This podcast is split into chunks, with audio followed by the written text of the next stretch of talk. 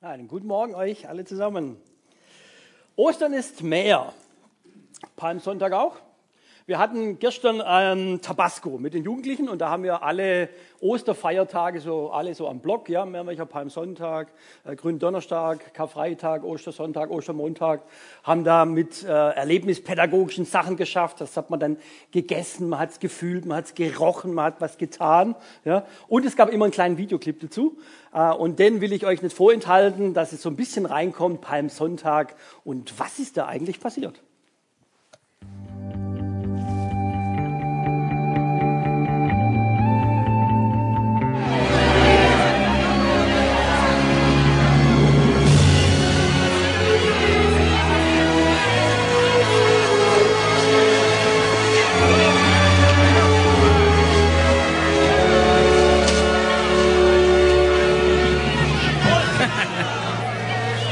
Judas Iskariot. Kennst du uns?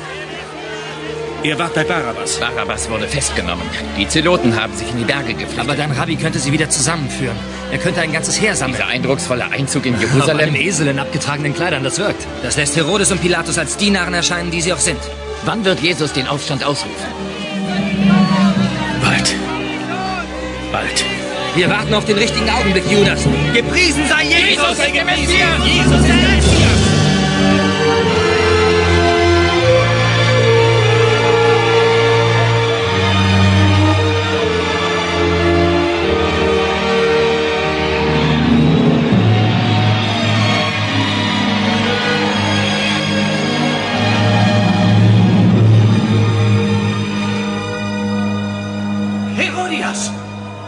Zimmermann hält seinen Einzug in die Stadt. Er wird als ihr König bejubelt. Er verhöhnt mich!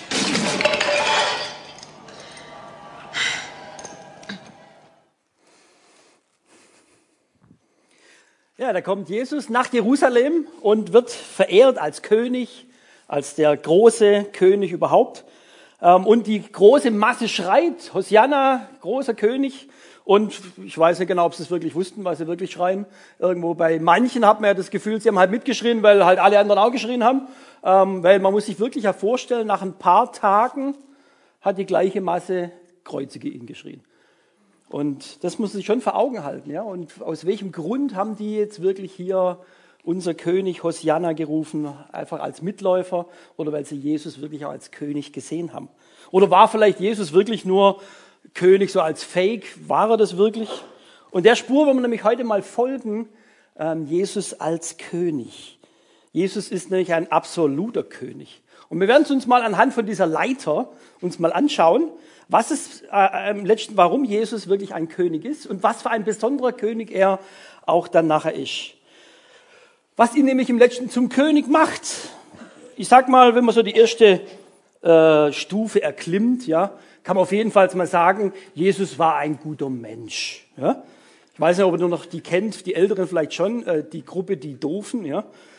Uli Dietrich, die so ein nettes Lied gesungen haben. Ähm, Jesus war ein guter Mann, der hatte einen Umhang an. Jesus war ein flotter Typ, den hatten alle Leute lieb. Ja, und dann kommt noch niveauloseres Texte danach, ja.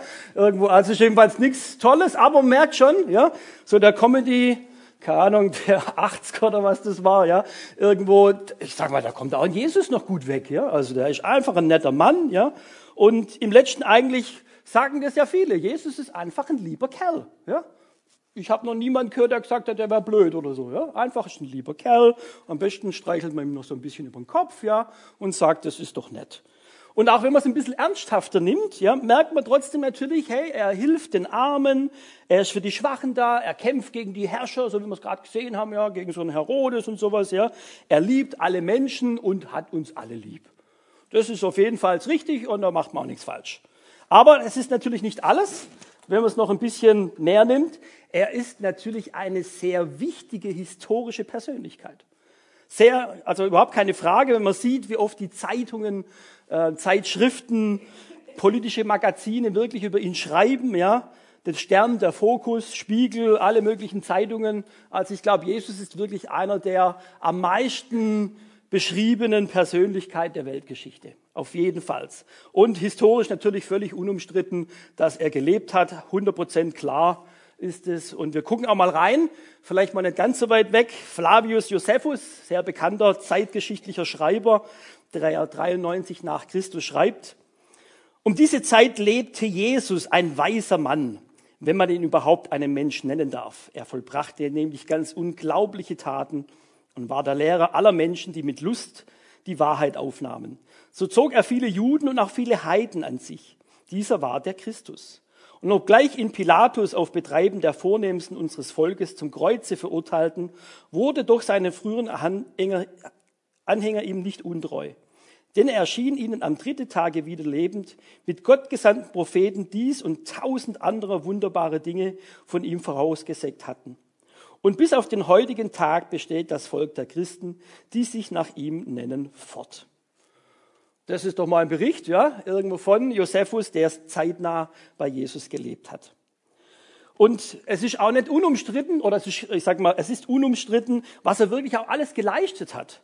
Ja, er hat die Weltregion, das Christentum gegründet. Ja, er hat inhaltlich gefüllt, von dem er heute immer noch spricht, sei es jetzt die Bergpredigt, ja, Vater unser, das wir in jedem Gottesdienst auch beten, auch zwischenmenschliche Beispiele ähm, wie die Frauenbrunnen oder barmherzige Samariter finden immer und überall und in manchen, äh, ich sag mal, Reden irgendwo einen Anlass, wo das drin vorkommt. Und deswegen ist er wirklich ein Vorbild für viele geworden. Vielleicht manchmal nur theoretisch, aber Vorbild. Aber er war nicht nur das, er war auch Heiler und Prophet. Er hat Wunder getan. Er hat Blinde sehen lassen. Er hat Lahme gehen lassen. Er hat Tote auferstehen lassen. Er hat Wasser zu Wein gemacht und er hat Brot vermehrt. Er kann auf Wasser gehen. Er kann dem Sturm gebieten und er kann Dämonen besiegen. Und natürlich, das fällt einem vielleicht ein bisschen schwer, das oftmals auch zu glauben, aber es macht ein bisschen deutlich, wer Jesus wirklich ist. Es wird schon ein bisschen schwierig zu sagen, so auf der untersten Stufe, Jesus war ein guter Mann, ja, und dann weiß ich plötzlich, Moment mal, der hat wirklich Unglaubliches getan. Der hat Wunder getan, das vielleicht jetzt in mein Köpfchen so gar nicht reinkommt oder reinpasst. Aber er war einfach ein Besonderer. Er war auch Prophet. Er hat zu den Menschen, zu seinem Volk geredet. Durch Gott hat er gesagt, was sie brauchen. Und deswegen hatte er am Anfang, sagen wir erstmal zwölf Jünger, die wirklich ihm ganz nahe standen, 70 später, dann 120 und ganz später wurde sogar von 500 berichtet, die ihm sehr treu nachgefolgt sind. Und diese Leute konnten alle jetzt alle nicht Spinner sein, ja, sondern die hatten schon auch was im Köpfchen. Das heißt, da muss schon mehr dahinter gesteckt haben. Er war schon mehr. Er war nämlich auch König.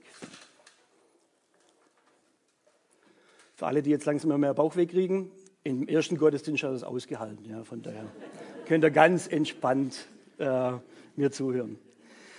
Und der Palmsonntag macht es ja eben so deutlich. Man hat ihn verehrt, nicht nur als guter Mensch oder als Persönlichkeit, als Heiler und Prophet, sondern wirklich auch als König.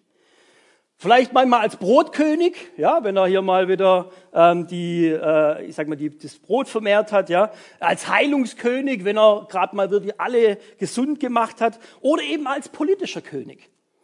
Wie oft haben die das gewollt? Ich sag mal, wenn man Judas irgendwie was gut anlasten will, ja, dann war das vielleicht seine Motivation, wie wir es gerade gesehen haben. Mensch, der Jesus, das wäre doch ein cooler König und jetzt fordere ich ihn da ein bisschen raus, dass er wirklich an die Macht geht und endlich die Römer rausschmeißt.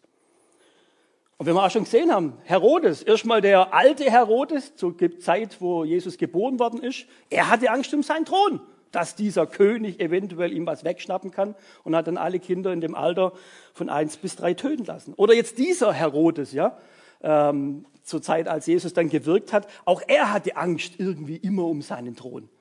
Auch Pilatus, der ihn verhört bei der Verurteilung, fragt ihn das ja direkt. Und da können wir auch reinschauen in Johannes 8, Vers 37. Da sprach Pilatus zu ihm, so bist du dennoch ein König? Und Jesus antwortete, du sagst es, ich bin ein König. Ich bin dazu geboren und in die Welt gekommen, dass ich die Wahrheit bezeuge. Und wer aus der Wahrheit ist, der hört meine Stimme. Ich bin ein König. Sicherlich ein anderer König, aber ich bin ein König. Und er war noch mehr. Er war Sohn Gottes. Er war der Messias. Schon der Teufel in der Wüste, als er versucht worden ist, hat er immer wieder gesagt, wenn du der Sohn Gottes bist, dann. Und hat dann irgendwelche Ansprüche gestellt, die Jesus natürlich gut pariert hat. Oder als Jesus über das Wasser ging und den Petrus herausgefordert hat, das ebenso zu tun, und er dann erstmal versunken ist. Und sie stiegen dann eben ins Boot hinein mit dem klatschnassen Petrus. Da haben die Jünger dann gesagt, und sie stiegen in das Boot und der Wind legte sich. Die aber im Boot waren, fielen vor ihm nieder und sprachen, du bist wahrhaftig Gottes Sohn. Oder im Gericht, als er verurteilt wird bei den hohen äh, Priestern, lesen wir in Lukas 22, und empört schrien alle, willst du etwa damit sagen, dass du der Sohn Gottes bist? Und Jesus antwortete, ihr habt recht, ich bin es. Und als er auch seine Jünger mal gefragt hat, ihr aber, was sagt ihr, dass ich sei? Da antwortete Petrus und sprach zu ihm, du bist der Christus, Sohn Gottes, der Messias, der von Gott geschickt wird, auf den die, das Volk Israel schon jahrelang gewartet hat. Aber er ist noch mehr. Er ist der Herr der Schöpfung. Er ist eben nicht nur der Sohn Gottes. Er hat nämlich im letzten die Schöpfung gemacht. Wir lesen mal in Kolosser. Christus ist das Ebenbild des unsichtbaren Gottes. Als sein Sohn steht er über der ganzen Schöpfung und war selbst schon längst vor ihr da. Durch ihn ist alles erschaffen, was im Himmel und auf Erden ist.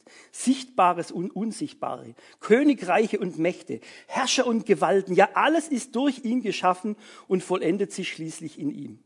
Denn Christus war vor allem anderen und alles hat nur durch ihn Bestand. wenn man das so liest und einfach so ein paar Sachen auch rausnimmt, da fragt man sich dann schon auch manchmal, was hat eigentlich Gott noch gemacht? ja? Jesus ist eigentlich der Schöpfer. Und deswegen ist natürlich die letzte Stufe nicht weit. Ja. Gott, okay. Gott gleich. Es ist ihm so, was sagt Thomas bei der Auferstehung? Thomas antwortet und sprach zu ihm, mein Herr und mein Gott. Er ist Gott, wie ich es vorher vorgelesen habe. Christus ist das Ebenbild des unsichtbaren Gottes, so steht es in, in, in Kolosser. Und wie man das jetzt ähm, alles sieht, Michael, Jesus wirklich der, der ganz oben ist, der sagt, Jesus, ich bin Gott. Es gibt keinen zweiten wie ihn. Nur was macht er damit? Er könnte jetzt sagen, ich kann jetzt endlich herrschen, wie ich will. Ich bin jetzt der und kann tun und lassen. Jeder, der mir nicht pariert, den kicke ich wieder runter. Aber was macht unser König? Er macht was ganz anderes. Er macht das Beste nicht für sich, sondern für dich. Ich lese mal vor. Philipper 2, 6 bis 8. Obwohl er in jeder Hinsicht Gott gleich war, hielt er nicht selbstsüchtig daran fest, wie Gott zu sein.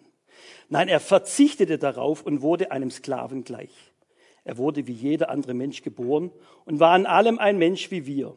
Er erniedrigte sich selbst noch tiefer und war gehorsam bis zum Tod, ja zum schändlichen Kreuz, äh, äh, Tod am Kreuz. Das heißt, er hält nicht fest. Mache ich gerade auch nicht. Obwohl er in jeder Hinsicht Gott gleich war, hielt er nicht selbstsüchtig fest, wie Gott zu sein. Er war ein Teil der Dreieinigkeit. Und er war nicht irgendwie der Co-Gott oder wie auch immer das man mal sieht, sondern er war ein gleichwertiges Mitglied der Dreieinigkeit. Und er hält nicht daran fest, er lässt die Krone los. Er geht einfach ein Stüfchen dann nach unten. Muss sich mal vorstellen. Er hält nicht fest. Wenn wir manchmal denken, wir halten irgendwie noch Rechte, ja, wenn wir sagen, ich habe doch Recht, ich bin doch, ja, er sagt, ich lass los ich halte nicht fest. Und wie geht es uns schon, wenn wir mal irgendwelche Rechte aufgeben? Recht auf Gesundheit. Ja? Und dann wird man dann doch krank. Ja? Recht auf schnelles Fahren. Boah, ja? Und dann kommt hier so eine komische Gesetzgebung mit 120 Kilometer pro Stunde oder sowas. Ja? Oder du kriegst einen Bußgeldbescheid. Recht auf Gerechtigkeit. Und dann kommt er nachher mit seinen Kirschen irgendwie über meinen Zaun. Ja? Recht auf irgendwas. Welches Recht würdest du hergeben als erstes? Und da merken wir schon, oh, ich will eigentlich eher da oben bleiben. Jesus sagt, ich gebe mein Recht auf. Er hält nicht fest. Er verzichtet auf alles und wurde einem Sklaven gleich. Das heißt jetzt nicht, dass er seine, ich sag mal, seine Göttlichkeit irgendwie abgelegt hat, komplett, aber er hat sie sicherlich ein bisschen beiseite gelegt, dass er überhaupt Mensch werden konnte. Ihm wurden seine göttlichen Vorrechte nicht geklaut, sondern er hat sie selber abgelehnt. Und wenn man die, äh, dieses, äh, dieses Verb, dieses Verzichtete darauf, wenn man das ein bisschen anschaut, da könnte man das auch übersetzen mit, er machte sich gering, er entleerte sich, er war Herr und machte sich zum Diener. Und trotzdem war er ganz Mensch und ganz Gott. Nicht 50-50, sondern 100 Prozent und nochmal 100 Prozent. Zwar was uns querläuft in unserer Logik, aber Gott war ganz Mensch und ganz Gott. Aber bei dem bleibt es nicht stehen. Er wird Mensch, so wird es in der Bibel geschrieben. Philipper 2. Er wurde wie jeder andere Mensch geboren. Er hätte, wenn er ja schon hier langsam runterkommt, ja, hätte er doch als Staatsmann auf die Welt kommen können. Ja, oder als Generaldirektor von einer Großbank oder vielleicht eben gerade noch als König. Ja. Oder ich habe mir auch gedacht, so ganz cool, so als Engel, so, also jetzt nicht als Engel, sondern wie ein Engel so auf die Erde ploppen und sagen, hallo, hier bin ich schon mal, ja, super äh, Statur oder sonst was. Nein, macht er nicht. Er lässt wirklich, er macht alles von Anfang an. Als Fötus im Mutterleib, geboren als Baby in einem Stall, geboren in einer jüdischen Arbeiterfamilie. Er war in jedem uns gleich, nur ohne Sünde. Und das muss man sich wirklich mal vor Augen halten. Der, wo hier ja, die ganze Welt gemacht hat, wirklich alles unter sich hat, die ganzen Engel und Himmelsscharen, hat er alles unter sich. Er war König, Herrscher dieser ganzen Galaxie, dieser ganzen Welt. Und dann sagt er, ich willige ein, Säugling zu werden, die Hosen zu machen. Und er wird auch nicht irgendwo im Nobelkrankenhaus geboren, ja, so mit Whirlpool und was weiß ich, was da heute alles noch gibt und schöner klassischer Musik und pinkenden Wänden und was weiß ich was, ja, sondern in einem stinkenden Stall bei Ochs und Esel, arm wie eine Kirchenmaus. Das macht Jesus mit seiner Königswürze. Und er lebt als Mensch. Philipper 2,7.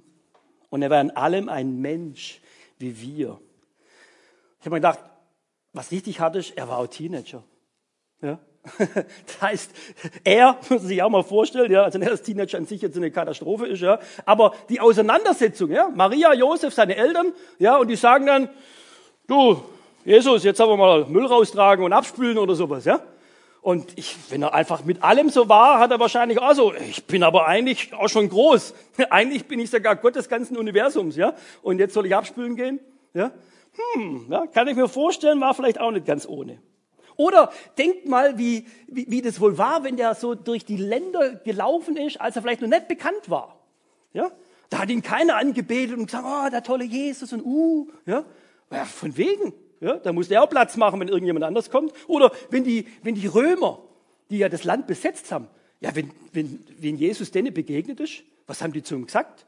Hey, weg aus dem Weg hier, du Judenkerl. Ja? Weg mit dir, beweg dich und wir machen dich kalt. Und wenn es dir nicht gefällt, ja, was denkst du eigentlich, wer du bist?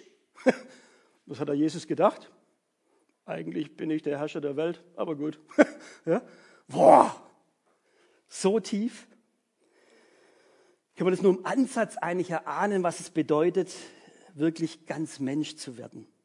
So ein bisschen hat man das ja, wenn man in ein anderes Land geht. Ich war schon mal in Paraguay und in Albanien, wo es wirklich auch ärmlich zugeht. Und wenn ich dann manchmal die, ich sag mal, die Kinder gesehen habe, die wirklich, äh, ich sag mal, ausgehungert waren, die so einen Bauch hatten, aber nicht vom Essen, sondern vom Nichtessen. Ja? Oder in Albanien diese Wellblechhütten, wenn sie da drin gewohnt haben. Und ich habe mir gedacht, okay, da mal für vier, sechs Wochen mal da bleiben, denen helfen, das ist, das ist schön. Ja, das tut meinem Selbstbewusstsein gut und den Leuten kann ich auch ein bisschen helfen. Aber tauschen? Würde ich tauschen? Nein. Tauschen würde ich nicht. Ja? da bin ich dann doch ein bisschen arg deutsch ja? und froh, dass ich wohne, wo ich wohne. Jesus hat es gemacht. Und von einer ganz anderen Ebene nochmal. Von viel weiter oben nach viel weiter runter. Und er hatte alles. Er hatte genauso Durst wie du, er hatte Hunger wie du, er hatte Angst wie du, er hat den Tod vor Augen gehabt wie du, er musste aufs Klo wie du, er musste seine Haare kämmen wie du, er wurde geärgert und er hat immer wieder gespürt, wie gefährlich das Leben ist. Und das ist ja das Schöne auch wiederum an diesem Abstieg, ja, dass Jesus eigentlich uns so gut dadurch kennt. Und wir auch wissen, er versteht uns. Er ist nicht ein erhabener König, der weit, weit weg ist, sondern er ist ein König, der weiß, wie ich tick und was meine Probleme sind. Eigentlich könnte man jetzt hier stehen bleiben als Jesus, oder? Aber er tut es nicht. Er wurde einem Sklaven gleich. Ein Sklav hat keine Rechte. Er muss das tun, was sein Herr will, ob es mir jetzt passt oder nicht. Und er lässt sich im letzten dann, nachdem er dann verhaftet worden ist, bespucken, verhaften, geißeln, später sogar töten. Er trägt alles, wie ein Schaf, das zur Schlachtbank geführt wird.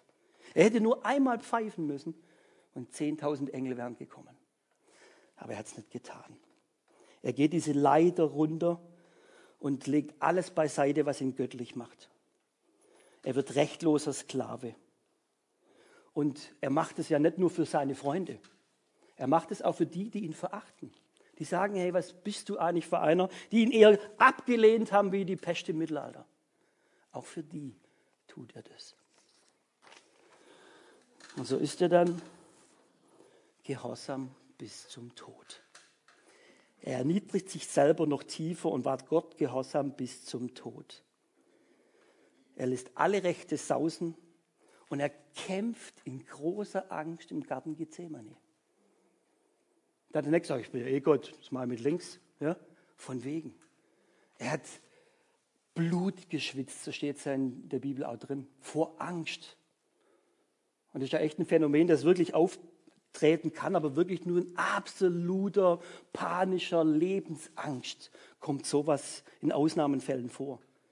Aber er hat gesagt, ich will es tun.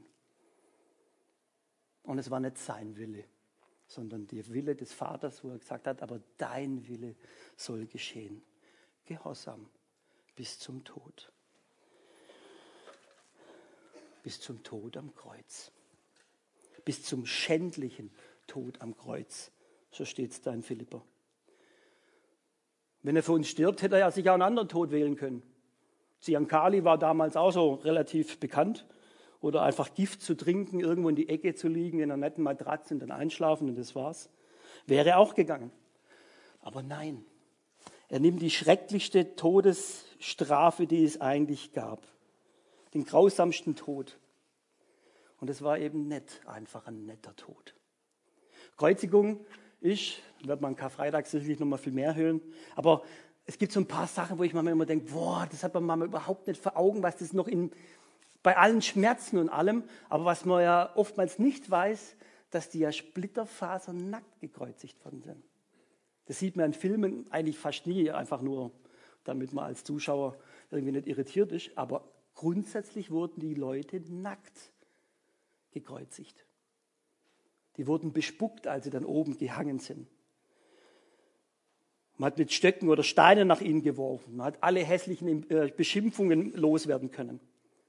Und auch dieses Beinebrechen, das man manchmal so furchtbar schlimm findet bei den rechts und links gekreuzigten von Jesus, ist eigentlich nur als Erlösung gedacht gewesen, weil die Kreuzigung an sich so schlimm ist, dass man über Wochen, über, über äh, Stunden hinweg mehr oder weniger äh, qualvoll stirbt. Und dieses Füßebrechen ist eigentlich nur, dass sie sich mehr aufrichten können und dass sie dann im letzten in sich zusammensacken und ersticken.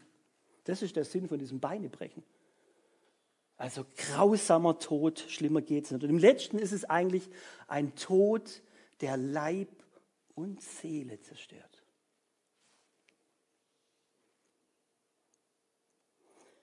Er hat es getan aus Gehorsam. Und für wen? Für mich und für dich. Am Kreuz. Jeder diesen ganzen Abstieg, unser König, herunter. Und so ist man dann im letzten dann auf dem Boden der Tatsachen. Und so ist unser König. So ist mein König. Keiner mit Macht. Er hat Macht. Aber er setzt sie nicht so ein, sondern mit Demut. Er ist kein König mit Dickschädel, der alles durchdrückt, sondern ein König mit Herz. Und das ist manchmal schon, ich finde es immer mal skurril fast schon, ja, wenn man irgendwelche Talkshows irgendwie sieht, da wird ja immer beleuchtet so vom, vom Tellerwäscher zum Millionär. Ja, und dann, uh, ist auch super, ist ja genial auch, ja, keine Frage, wenn man solche Talkshows auch zuschaut, ja. Ähm, oder bei Wer wird Millionär, so piep, piep, piep, piep, und dann eine Million Frage, yeah, ja, dann bist du der Held. Jesus, ja, er war der, ich sag mal, Millionär zum Tellerwäscher, ja, der die Millionen aufgibt und die Null Euro nimmt. Das ist unser König, der ganz König ist, aber auch ganz König, sein König sich sein lässt. Und das müssen wir uns vor Augen halten, wenn wir Palmsonntag haben. Und vielleicht also Nebengedanke, wie lebe ich eigentlich mein Christsein? Lebe ich mein Christsein immer besser, immer schöner, immer größer, immer perfekter? Oder für was eigentlich der Philipperbrief auch steht, orientiert euch an Christus. Immer gehe ich die Treppen runter als Christ oder gehe ich die Treppen immer hoch? Ist mein Weg eher ein Weg der Demut oder ist mein Weg eher ein Weg der Herrschaft? Bei beidem hilft uns Jesus. Aber wir müssen uns auch überlegen, okay, wem juble ich zu? Und ich sage mal, beides ist okay. Den König zuzujubeln, der wirklich Gott ist. Halleluja, praise the Lord. Wir haben einen Gott, der die Welt gemacht hat.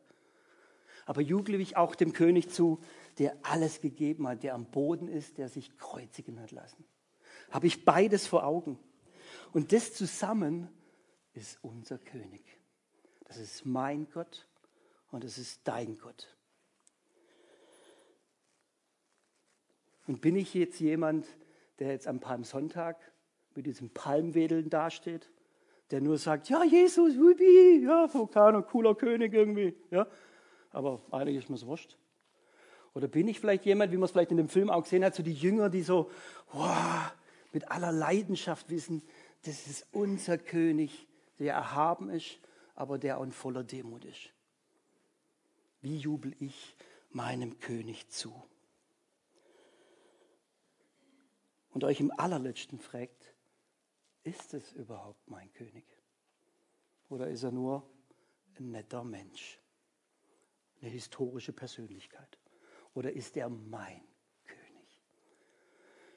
Wir gucken jetzt das kleinen Clip an. Ich sage mal, das ist so ein Sprach, sprachlicher Lobpreis, sehr dicht. Aber da könnt ihr euch das auch nochmal fragen. Ist Jesus mein König?